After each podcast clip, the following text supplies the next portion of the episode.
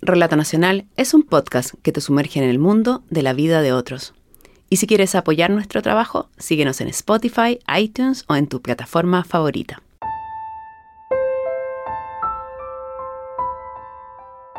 La pandemia nos obligó a cambiar, ajustar comportamientos, nuestras rutinas, alejarnos físicamente de nuestros amigos y familia. Y también hemos tenido que sufrir la muerte en soledad de amigos y familiares. Nos quedamos en casa para no exponer a quienes más queremos, incluso si eso implicaba no vernos por meses. Pero hay personas que quedaron a miles de kilómetros de distancia. Entre ellas, las denominadas parejas binacionales, esas que vivían en distintos países y que por no tener vínculo legal, el cierre de fronteras se transformó en un muro infranqueable. 18 de marzo de 2020. Mi nombre es Marcelo y soy boliviano. Vivo en Estados Unidos, pero mi novia está en Chile y está esperando a nuestro bebé. Y ante toda esta situación del coronavirus, yo quiero irme para Chile para estar con ella. Estaba viendo que se cerraron las fronteras hoy miércoles. Mi pregunta es si puedo viajar allá, puesto que no quiero que por la tristeza y el no estar juntos ella vaya a perder a nuestro bebé. Santiago, 17 de junio 2020. Señor Consulado de Chile, mi nombre es Ángela Espinosa Navarrete.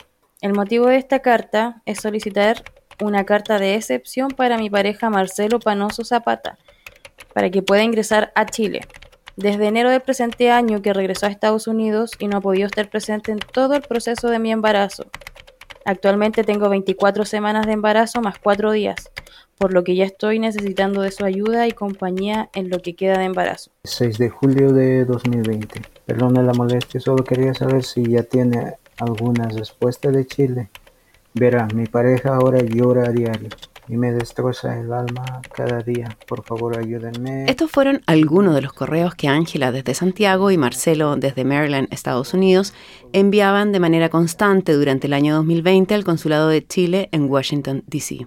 Todos sin mucha solución. Las fronteras de Chile cerraron en marzo.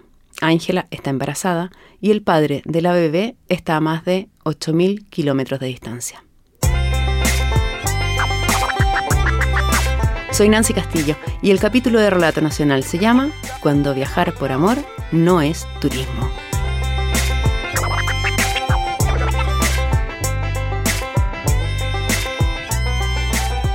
La historia de Ángela y Marcelo partió un año antes que la pandemia comenzara a ser noticia global. Es enero de 2019. Ángela vive en San Bernardo, al sur de Santiago, en Chile, con su perro Arthur. En tanto, Marcelo, boliviano, ya va a cumplir 20 años en Estados Unidos. Los dos vienen saliendo de relaciones amorosas y están dedicados a sus trabajos. En las noches tienen un pasatiempo en común, pero ellos aún no lo saben. Ambos juegan Arena of Valor, un videojuego de batallas en línea en el que pueden jugar varios participantes a la vez en sus teléfonos móviles o smartphones. En ese tiempo yo trabajaba de forma independiente, entonces generalmente yo empezaba a jugar en las tardes o en las noches. Y en una de esas, sus, unos amigos de él eh, vieron que yo jugaba bien y me agregaron a un gremio. Y ahí, ahí lo conocí a él porque él era el dueño de, ese gremio. Ella apareció y ella siempre jugaba de, un rol de, de soporte al, equipo. Entonces eh, jugaba bien y y nos gustaba estar ahí en el juego y todo eso. Eh, me llamó más la atención cuando escuché su voz. En el juego también se puede hablar, entonces eh, un, día nos pusimos los audífonos y, empezamos a hablar y a chacotear. Y, el tono de voz que tienen eh, los chilenos, porque es, es bonito. me, gustó. Del videojuego se pasó al WhatsApp. Aquí las conversaciones se fueron haciendo cada vez más recurrentes y extensas. Así comenzaron a pasar las semanas. Primero solo vía chat y con el paso de los meses también videos.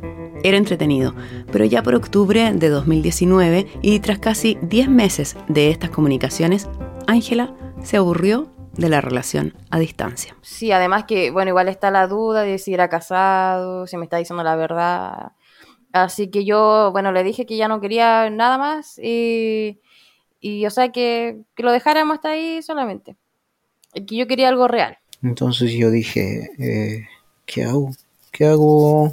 Eh, entonces eh, me animé, compré el pasaje y, y le dije, eh, quiero conocerte porque eh, realmente me gustas mucho y esto es real. Ella aceptó y así viajé. Así, a la semana, Marcelo llegó a Chile en un viaje express, pues por su trabajo él solo podrá quedarse tres días.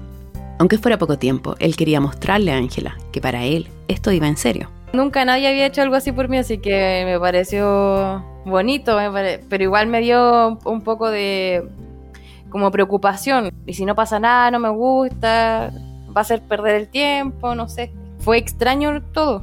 Yo fui a trabajar, luego me fui al aeropuerto a buscarlo. Y estuve esperando como dos horas que saliera. Y, y bueno, él llegó, salió todo nervioso y nada hacia donde mí. Cuando la vi, me pareció tan hermosa y realmente y era muchísimo más bella de lo que la vi en fotos y eso es muy diferente todo. Estaba muy nervioso, nerviosísimo y no sabía qué decirle. Soy yo, siempre he sido tímido. y me dijo si, si me podía abrazar. Y yo le dije que sí.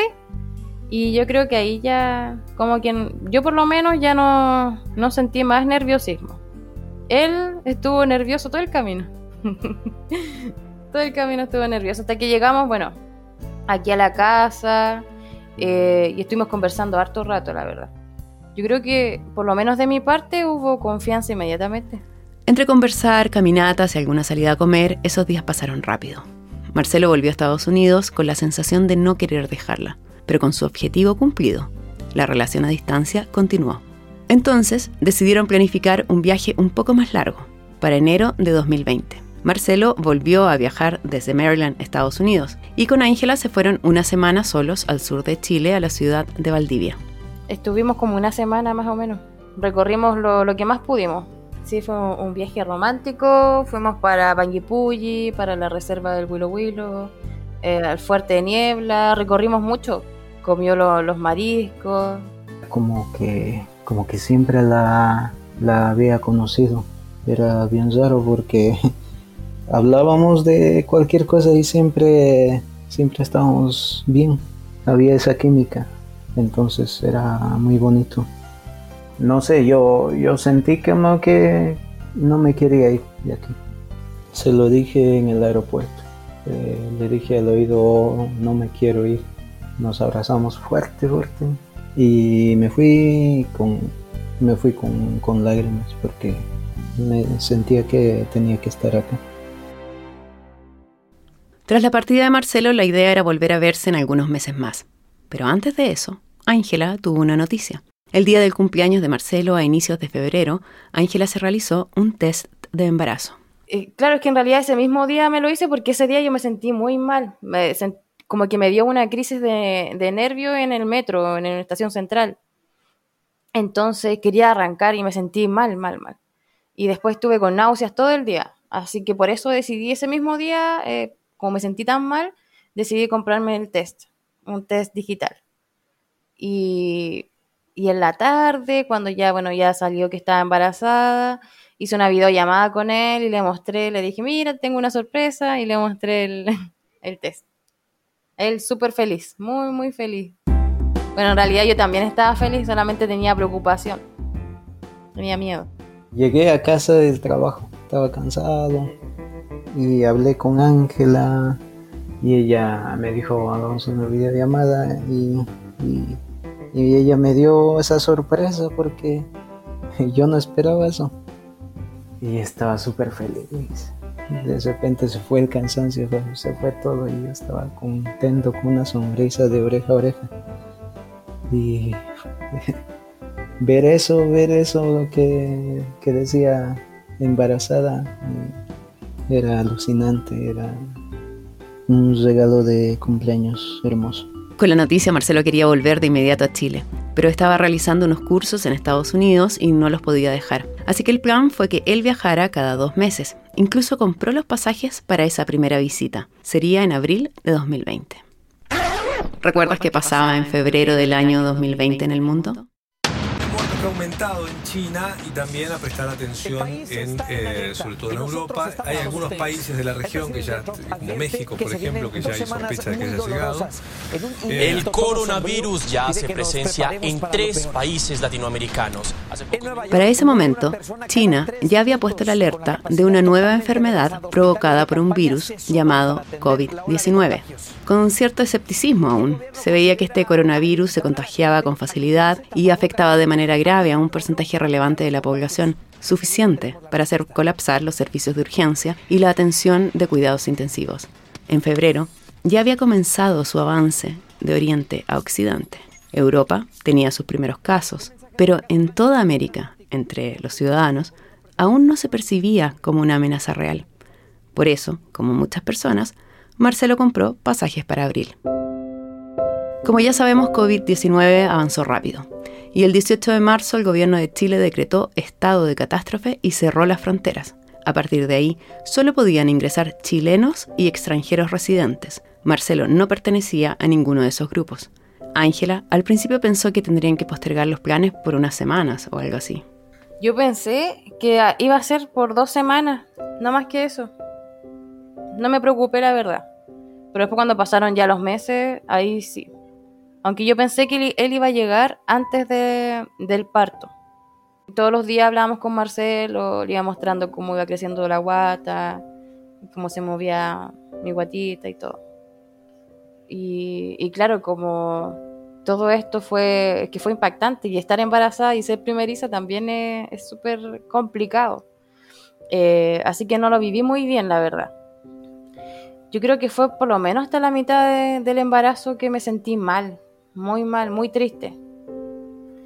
Después ya como, como fue creciendo la guatita y fui sintiendo eh, los movimientos, ya fue como más llevadero. ¿ya? En realidad no, puedo decir yo que, disfruté mucho el embarazo porque eh, al vivirlo sola eh, sentí más soledad yo. A pesar de que yo veía a mi familia y todo el tema, me sentí sola porque no, no tenía a Marcelo cerca para que me llevara los controles o, o, no sé, tocara la guatita. Una videollamada no, no era lo mismo. En paralelo, ambos comenzaron a contactarse con las autoridades chilenas para ver si Marcelo podría cruzar la frontera. Meses de correos electrónicos como los que escuchamos al inicio de esta historia, además de llamadas telefónicas a los consulados de Chile, Bolivia, todo con una respuesta similar. Había que seguir esperando. Sí, yo mandaba correos, eh, eh, llamaba, llamaba siempre, eh, a veces no contestaban, eh, a veces sí me contestaban y me contestaban de una forma eh, un poco fea ya, porque ya era como, como un poco cansador también para ellos, yo creo, que siempre yo esté llamando, siempre insistiendo, pero también ellos no, no entran en el en el sentir de uno, en el, en el querer estar eh, al lado de la persona que amas y, mucho más con, esto del embarazo y la pandemia.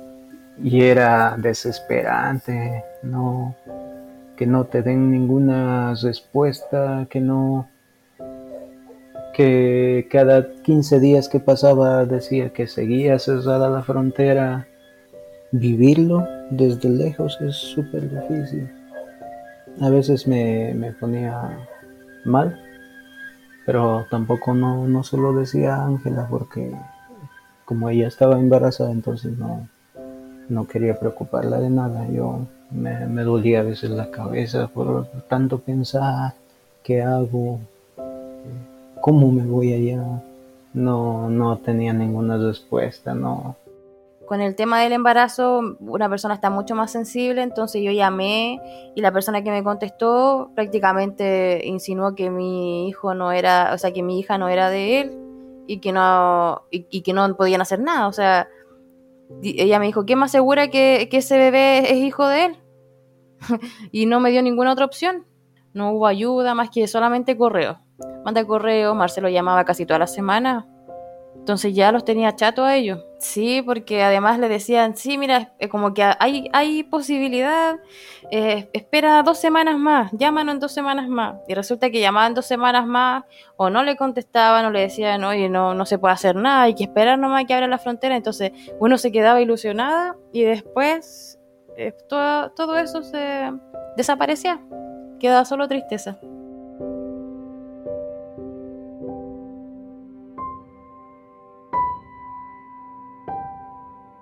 Entre medio de todas esas desilusiones, conocen al grupo Amor no es turismo, un movimiento de redes sociales a nivel mundial que tenía su versión chilena. Personas en situaciones similares a la de Ángela y Marcelo que intentaban ejercer presión para que las autoridades permitieran el reencuentro de parejas binacionales. Ese grupo lo que hizo fue primero ayudarme con la tristeza que yo sentía porque, como te decía, al ver que hay más personas viviendo la misma situación de una, hace que, que una se sienta más acompañada que mm, también viendo las gestiones que están haciendo para que dejen entrar a las parejas, para que haya alguna, quizás alguna reforma que pueda ayudar a las parejas que están separadas por ese frontera, ellos, ellos hacían eso, entonces tenían eh, eh, constantemente subían información, entonces eso como que me daba esperanza. Pese a la esperanza por esos esfuerzos colectivos, llegó el día del nacimiento de Isabela, el 11 de septiembre y Ángela tendría que pasar el proceso de parto sola. Desperté a las cuatro y media de la mañana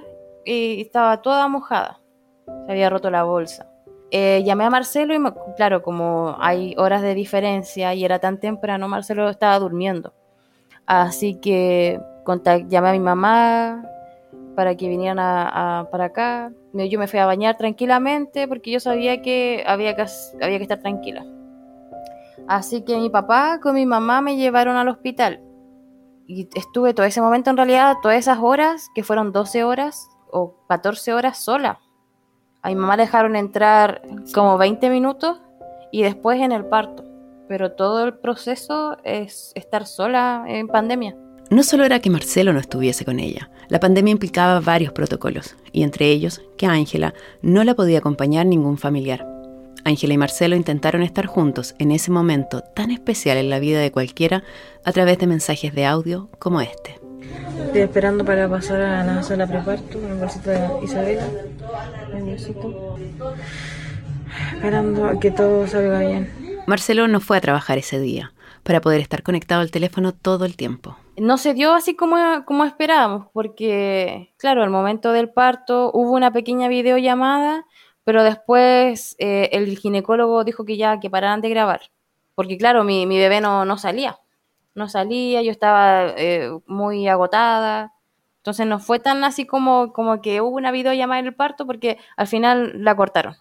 Pero después cuando ya nació mi hija y la, la estaban pesando y, y todo eso, ahí él pudo, le hicieron la videollamada. Y estaba feliz porque no lo podía creer, porque la veía a mi hija y estaba tan hermosa. Todo el tiempo viéndola, viéndola, no me quería perder ni un segundo de, de, de, la videollamada que me hicieron. Y estaba súper feliz, feliz de, de que haya salido todo bien. La recién nacida Isabela nació bien y su madre Ángela se recuperó bien. El gran problema, que Marcelo no pudiera entrar a Chile seguía presente. Para ese momento Chile dejaba atrás de a poco el pic de casos de contagio que había tenido dos meses antes, pero las fronteras solo las podían cruzar chilenos o extranjeros con residencia en Chile. Ángela tuvo que enfrentar esos primeros días y semanas sola, ese periodo en que las madres duermen en intervalos de una o dos horas, pues Ángela tampoco quiso irse a la casa de sus padres. Es que el riesgo de contagio por COVID cambió todas las costumbres incluso el contar con el apoyo familiar cuando se es madre por primera vez. Fue, oh, fue terrible porque dormir poco, o sea, cuando dicen no vas a dormir poco, o sea, de verdad duermes poco porque un bebé puede estar despierto hasta las 5 de la mañana y dormir media hora y después despertar otra vez y así era. Fue, fue agotador, muy agotador. Pero también yo entendía que, bueno, la culpa no era de Marcelo. Así que ya no estaba esa sensación de, soledad, pero sí la sensación de que faltaba el padre. En paralelo, las llamadas al consulado y el intercambio de correos electrónicos seguían. mientras ambos esperaban que se anunciara alguna flexibilización al cierre de las fronteras. Así pasaron las semanas, y mientras madre e hija se iban conociendo, Ángela se dio cuenta que al mudarla, Isabela lloraba más que antes. Era una hernia inguinal, un diagnóstico que requiere una cirugía de bajo riesgo, y el pediatra fijó la operación para los primeros días de noviembre. Una vez más, tendrían que regresar al hospital en medio de la pandemia y sus protocolos, y con Marcelo fuera de Chile. Hicimos todo el proceso para llevarla a la sala de, anestesia, donde, le ponen la anestesia. Así que ahí me despedí de mi hija y me fui a la sala de espera. Y ahí aparecía en la pantallita que mi hija estaba en pabellón. Y así pasó todo rato y que mi hija estaba en pabellón. En ningún momento salía, porque después de pabellón aparece en la pantalla cuando el bebé en este caso está en, recuperación. Está esperando eso. Y pasó mucho rato y no pasaba eso, así que me, me llamaron. Me llamaron, me llamó la cirujano. y yo fui y ahí me comenta ella que mi hija ya la operaron y yo, qué bien, le dije quiero ir a verla, ¿qué hora puedo ir a verla? Y ella me dice, lo que pasa es que hubo una complicación y, y, ahí uno espera lo peor. Entonces dice, tu hija sufrió un paro, un paro cardíaco, me dijo, y ya yo ya no escuché nada más. Porque al decirme un paro cardíaco para mí fue, fue lo peor.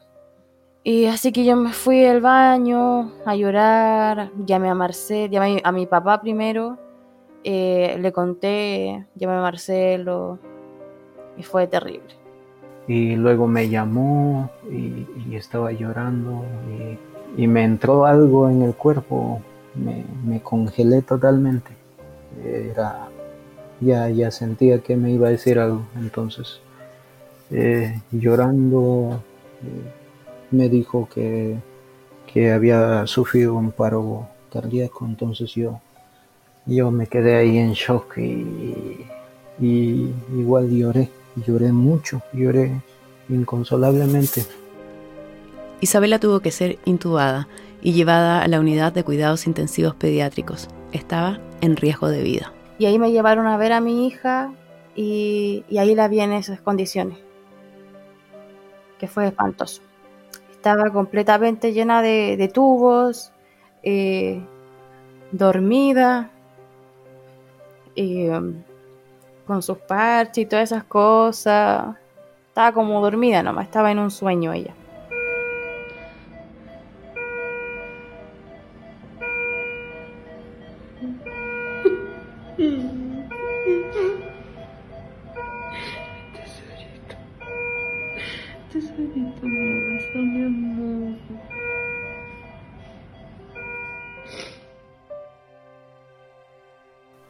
Fue, fue, impactante verla así.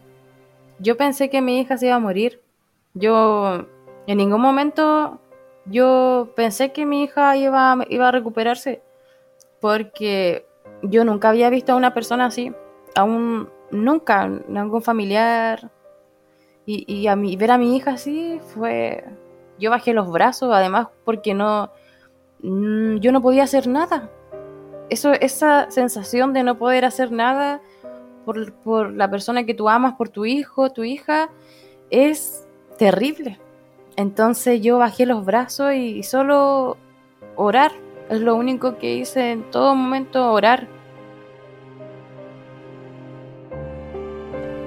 Esa noche a Ángela no la dejaron quedarse en el hospital. Cuando volvió al día siguiente, la esperaban buenas noticias. A Isabela la van a desconectar de la respiración asistida, le dijeron. Y ahí entré, vi a mi hija con los ojos abiertos. Y mi, pero mi hija respiraba y hacía, ¿sabes? Ese, ese, sonido, ese sonido de respiración forzada y las costillas se le hundían. Entonces yo pregunté qué pasaba, porque yo preguntaba todo, todo, todo. Y me dijeron que era normal, que tenía que esperar una cierta cantidad de horas. Así me dijeron. Yo le dije, pero ¿por qué ella respira así? Se escucha como bien, como que le duele demasiado respirar. Y me dice que hay que esperar solamente a ver si es que se pasa. Ya, yo me quedé confiada con lo que ellos me dijeron. Yo quería quedarme esa noche. Pero, o sea, en la UCI nadie se puede quedar.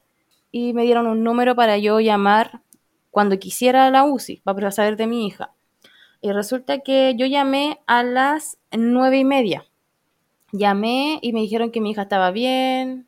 A las, a las, nueve y media de la noche. Me dijeron que mi hija estaba bien, que iba, estaba respirando bien. Estaba saturando bien, me dijo. Está saturando al 99%, me dice el, doctor. Y yo contenta, llamé a mi familia, a mis familiares, dando buenas noticias. Y resulta que a las diez y media me llama, a las diez y media de la noche me llama el mismo doctor y me dice que mi hija volvió a sufrir un paro y que la tuvieron que intubar nuevamente. Ángela no se movió más del hospital y finalmente la autorizaron para acompañar a su hija. Para ese momento, Marcelo, que recibía los informes y los audios de Ángela, estaba desesperado. Y entre las solicitudes de apoyo que realizaron, el grupo Amor No es Turismo se movilizó por ellos y comenzaron a hacer gestiones entre todos. El objetivo era conseguirle a Marcelo un pase humanitario, un documento que la Cancillería chilena entrega y permite el ingreso en casos especiales. Entre los trámites, Marcelo le envió un nuevo correo electrónico al cónsul de Chile en Washington. 4 de noviembre de 2020. Saludos, señor Orellana, consulado de Chile en Washington, D.C. Perdone que le escriba tan tarde, mi asunto es pedir un salvoconducto humanitario. Mi hija Isabela tuvo una cirugía, fue operada, pero en la operación sucedió algo muy inesperado y entró en coma. Gracias a Dios pudieron reanimarla, pero ella sigue luchando por su vida y está conectada a respiradores y medicamentos, sueros, sangre, etc. Quiero estar con mi pareja, darle un abrazo, llorar con ella y ver a mi hija verla, tocar su carita, decirle que papá está con ella. Por favor, y con, todo el dolor que tengo hasta el alma, otórgueme un salvoconducto humanitario. Ya no puedo estar sin ellas, por favor. Por favor, ayúdenme.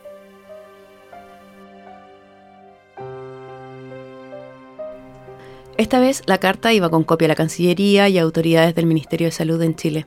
Después de meses de correos, por primera vez, la respuesta fue diferente. Le pidieron que les enviara el certificado médico de Isabela.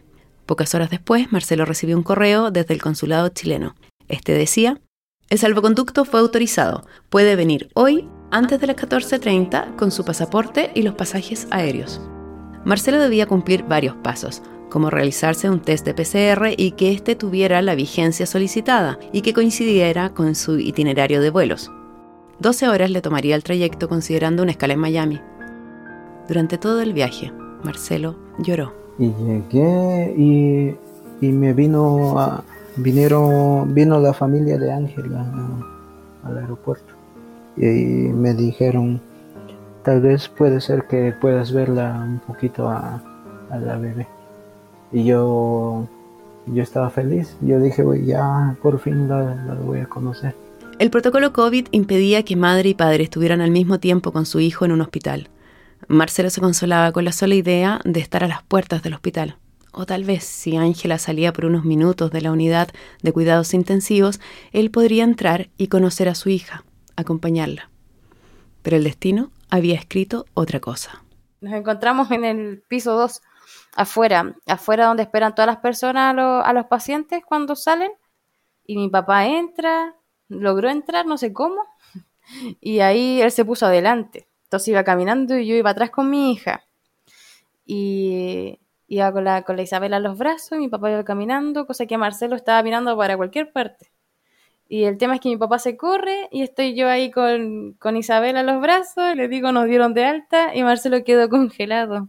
No, no sabía qué hacer es que entre que llegó el correo del consulado y Marcelo pudo subirse al avión hacia Chile, Isabela mejoró y se recuperó al punto que los doctores decidieron sacarla de la unidad de cuidados intensivos y enviarla a casa. Ángela ya no quiso contarle eso por WhatsApp a Marcelo. Esta vez quiso sorprenderlo en vivo. Había llegado el día en que él conocería a su hija. Salieron las dos y, yo, yo quedé en shock. Quedé asustado porque no me esperaba eso no, no esperaba que pasaría eso. y me quedé paralizado. De repente se, se acercó Ángela y, y, me abrazó y, y, yo seguía así. Yo me acerqué a él y, y lo abracé y le dije, pero haz algo. que no hacía nada, estaba como, como congelado, no sabía nada, no sabía, pero no, no atinaba nada. Entonces yo lo abracé con la niña, se la, se la pasé para que la tuviera y ahí comenzó a hacerle cariño. Pero también me daba un poquito de miedo, así como que como que, no sé, eh, porque recién había salido del hospital, entonces decía, no, me daba ese, ese temor de tomarla en brazos y eso. Yo la abracé de nuevo, así estuvimos, estuvimos un rato, y al final nos íbamos los tres juntitos para la casa. Fue, fue súper mágico. Que era inesperado, como yo decía, ¿tenía que pasar esto para poder reencontrarnos acaso? Cuando los entrevistamos, a dos meses de ese encuentro, Marcelo seguía en Chile, con Ángela e Isabela, y en medio del proceso para obtener su residencia en este país, y con planes para el futuro de los tres juntos. La verdad yo estoy bien enamorada de Marcelo, me gusta cómo es él, y, con mi hija estamos los tres muy felices. Tenemos planes de vivir en el sur, queremos eh, comprar por allá un terreno y vivir allá. Por, por ahí por Valdivia nos gustó. Sí, eso es lo que yo quiero, quedarme aquí, eh, que cumplamos nuestros sueños juntos y no separarnos más porque ha sido muy difícil estar, estar separados. Eso es algo no quiero vivir otra vez.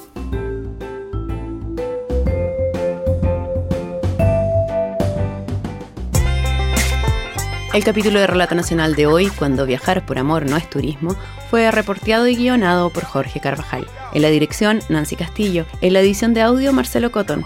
Por las canciones Sock Hop, Autumn Day, A Very Brady Special, White, Promising Relationship y Two Together, agradecemos a Kevin McLeod. La locución fue grabada en Neosonic. Relato Nacional es el producto editorial de la productora de contenidos La Factoría. Si te gusta nuestro trabajo, síguenos en Spotify, iTunes o SoundCloud. También puedes escuchar más capítulos de Relato Nacional en www.relatonacional.com.